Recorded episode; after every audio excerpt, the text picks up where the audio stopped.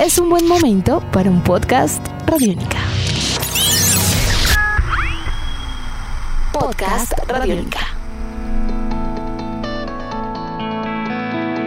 Hola, bienvenidos al podcast de Chévere Pensar en Voz Alta. Yo soy Aleja Beltrán y con la producción de Jairo Rocha y Jane Ochoa iniciamos un nuevo episodio. En esta ocasión vamos a hablar sobre cómo ahorrar energía estando en casa. Cuando se habla de ahorrar luz en nuestros hogares, siempre se empieza por el hecho de apagar las luces que no se están usando. Y sí, no está mal. Es una de las cosas que sí o sí debemos hacer. Pero no lo es todo. Existen muchas formas de ahorrar luz, incluso ahora cuando estamos teletrabajando y estudiando virtualmente. Así que bienvenidos a este podcast. Empecemos. Álvaro Peipuquet, gerente de mercadeo de canales Signify para el norte de Latinoamérica. A través de la iluminación tenemos un buen componente de ese servicio eléctrico que podemos ahorrar. Digamos que la, la iluminación pesa entre un 18 y un 20% de toda la energía que se consume en casa, entonces digamos que es una proporción bastante considerable que puede variar, obviamente dependiendo de pues, si tu casa es más grande, más pequeña.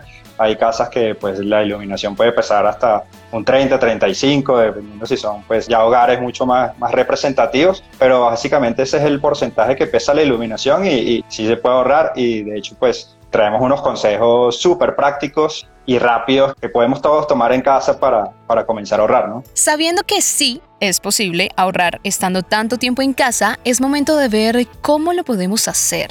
Empecemos por lo básico. ¿Saben qué tipos de bombillos tienen en casa? ¿Saben cómo comprar un bombillo que realmente sea ahorrador? ¿O siempre van con la referencia del que se fundió y compran el mismo? Pilas, porque acá está gran parte del ahorro de energía. Bueno, cuando vamos a comprar un bombillo, lo que normalmente hacen las personas hoy en día, se me fundió este bombillo, voy casi que con el bombillo al supermercado y, señor, ¿dónde encuentro este bombillo? Siempre nos mantenemos con la misma tecnología y la misma referencia, sabiendo que hay oportunidades como esta, donde el consumo se reduce un 40%. El segundo punto, pues a, a la hora de comprar, eh, ya esta tecnología LED, que es otro de los beneficios, tiene una versatilidad increíble que depende de lo que estés buscando, digamos, en tu hogar, qué eh, tipo de iluminación podemos tomar y cuál es el batiaje adecuado. Entonces, pues lo que digo, a la hora de comprar, considerar que hay otras tecnologías más eficientes y segundo, eh, pues decidir qué quieres hacer con el ambiente, si lo quieres decorar porque hay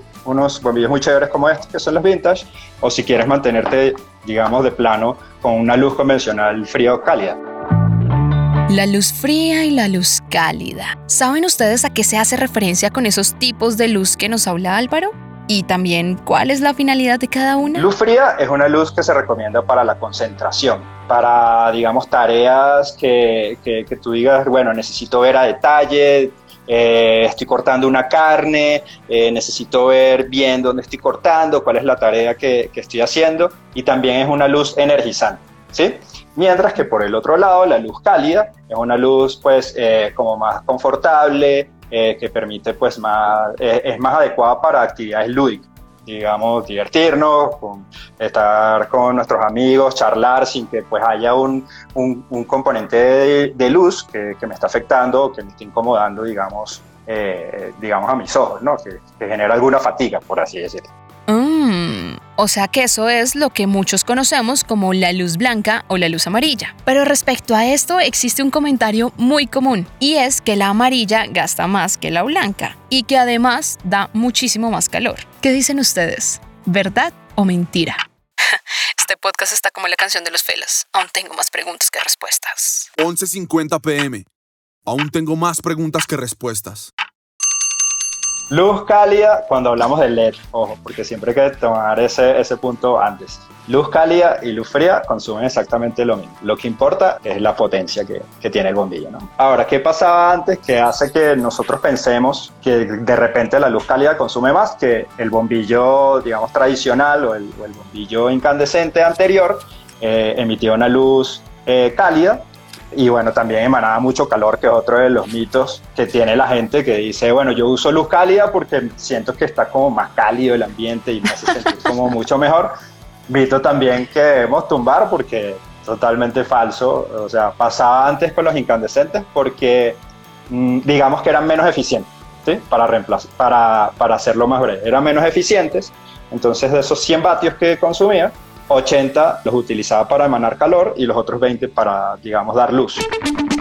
Teniendo esto claro, entonces podemos pasar a otro punto que tal vez nos hemos empezado a cuestionar por estos días de teletrabajo y estudio en casa. ¿Será que nuestros hogares sí están debidamente iluminados según pues nuestras necesidades? Porque les cuento que esto puede llegar a influir en el rendimiento. Puede que ustedes se cansen más rápido de la vista y esto es una consecuencia de la mala iluminación. Me voy al baño. Ah, ¿cuál es la recomendación del baño? Pues necesito concentración, necesito pues una buena iluminación, elijo luz fría y como es un espacio pequeño por lo general o un espacio mediano pequeño, voy a seleccionar 11 vatios para el baño. ¿sí? Cocinas, las cocinas son grandes, eh, también necesito concentración porque hago tareas, digamos, de corte, etcétera, etcétera. Luz fría, cocina grande, 14 vatios. Me voy a la sala. Las salas son grandes, pero son espacios donde yo busco más comodidad, más tranquilidad, entonces luz cálida y pues voy, voy a buscar un bombillo entre 11, 14 vatios. Y así uno va haciendo el ejercicio. Son esas, digamos, esas dos como puntos claves a, cuando, a considerar cuando vayas a elegir qué tipo de iluminación. Oye, ¿es un espacio donde me voy a concentrar o es un espacio donde quiero calma, donde quiero como un poquito más de, eh, de tranquilidad, de relax, digamos, en la visión? Entonces ahí elige frío o cálido.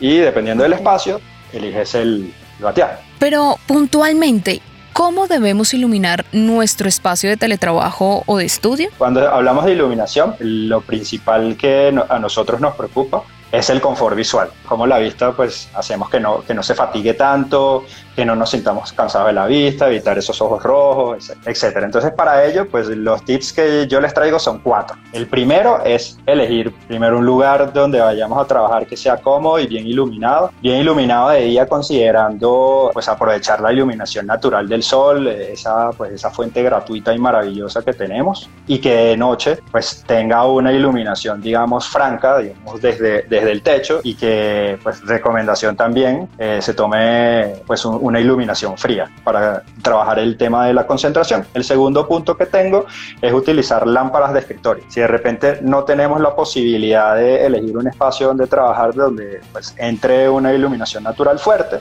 ayudar a esa iluminación natural con una lámpara de escritorio donde nosotros dirijamos esa luz al teclado del computador para también generar un segundo efecto positivo sobre la vista, que es con una luz que esté, digamos, cruzando la iluminación de la pantalla disminuimos ese efecto de candilamiento que, se genera sobre los ojos. La tercera recomendación que hacemos es eliminar todos esos bombillos que tienen parpadeo, pues eso impacta, digamos, tanto el cerebro como nuestros ojos porque hace que el iris trabaje más. Digamos que el bombillo parpadea que no se percibe, pero cuando se percibe hace que el ojo esté trabajando continuamente en regular esa entrada de luz y eso pues genera una fatiga ocular. De esos bombillos, eliminarlo y la última recomendación sería la famosa pausa activa. Cuando hagamos estas pausas activas no es que nos levantamos y la clásica es que nos, nos metemos en el celular a chatear, no, tienes que darle esa paz a tus ojos, digamos, en esa pausa, no sé, tomarte unos 5 segundos, cerrar los ojos, respirar. Una cosa más que debemos aprender si queremos mejorar nuestra estadía en casa.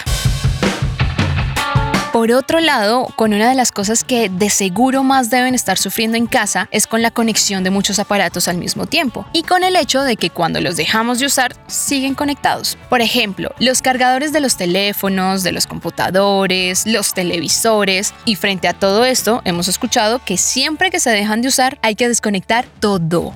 ¿Será cierto? El gasto de energía o el consumo de energía, de, digamos, de estos aparatos, cargador del celular, el consumo es 0.8 vatios por hora, de, digamos, de ese cargador cuando no está en uso. Entonces es un consumo supremamente bajo. Digamos que eh, el impacto que va a generar sobre la factura no es tan alto, porque si vemos la factura de nuevo, esto está en kilovatios, es decir, mil, mil vatios. Entonces, un cargador, digamos, enchufado no va a consumir tanto en el mes como para, para generar un gasto considerable.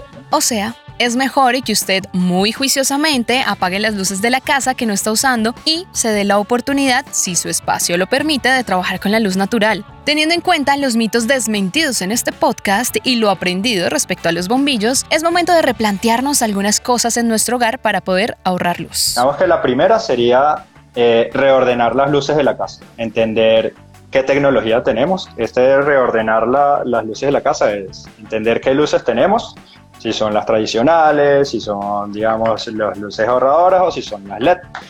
una recomendación de luz para cada cuarto con un voltaje específico. Cocina tiene que ir con luz fría porque estás cortando alimentos, porque necesitas concentración. El estudio va con luz fría también porque también pues necesitas una, eh, una luz que te, energice, que, te energice que, que, que, tú sientes que tienes buen ánimo y que estés concentrado, digamos, en lo que estás trabajando.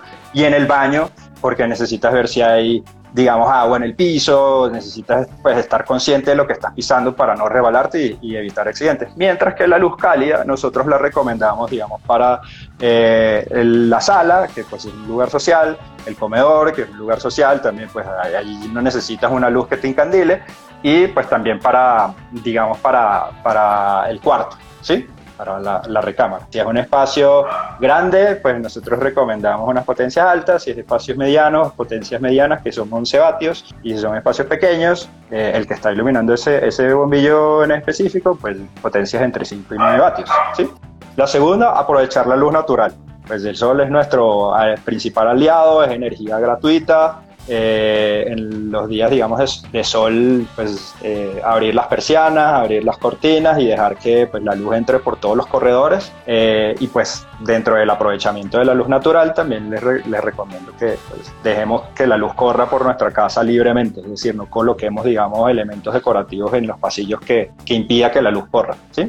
Otro consejo que también es súper bueno sería limpiar los bombillos al menos una vez a cada mes y medio, cada dos meses. ¿Por qué? Porque así podemos sacar eh, provecho del mayor brillo de, de, los bombillos y pues eh, digamos que en las cocinas se llenan de, de, de, aceite y entonces pueden perder luminosidad y uno pues cae en la tentación de decir, oye, ya esto no está iluminando tanto, voy a comprar uno de mayor, de mayor bateaje y lo que hace es consumir más cuando el bombillo solo necesitaba una limpieza. Eh, otra de las recomendaciones, pues que es muy importante, que es de la conciencia de, de, todos, es cada vez que abandonemos un, una habitación, apagar las luces. Y es pues una, un hábito que también tenemos que trasladar a toda la familia, a los pequeños de la casa, también tratando de darles pues ese mensaje de ahorro de energía y de cuidar al planeta. Y la última, que sería la más, la, la, como que el toque final, sería pásate a LED, porque es la mejor tecnología que hay en el mercado. Bueno, creo que nos quedan muchas tareas por analizar poco a poco, tranquilos, con calma. La primera de ellas, reorganizar las luces de la casa según las necesidades. También la importancia de aprovechar la luz natural si la tienen. Limpiar los bombillos. Bueno, creo que esto sí, casi nunca lo hacíamos. Apagar las luces cuando no las necesitemos y revisar la tecnología LED y sus beneficios.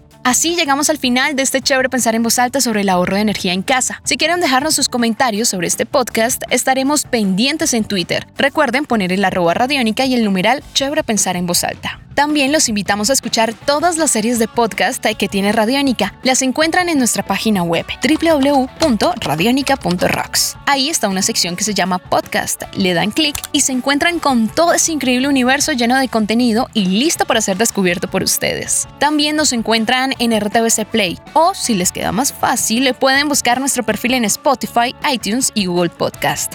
Hasta un próximo episodio. Chao. Nuestros podcasts están en radionica.rocks, en iTunes, en RTVC Play y en nuestra app Radionica para Android y iPhone. Podcast Radionica.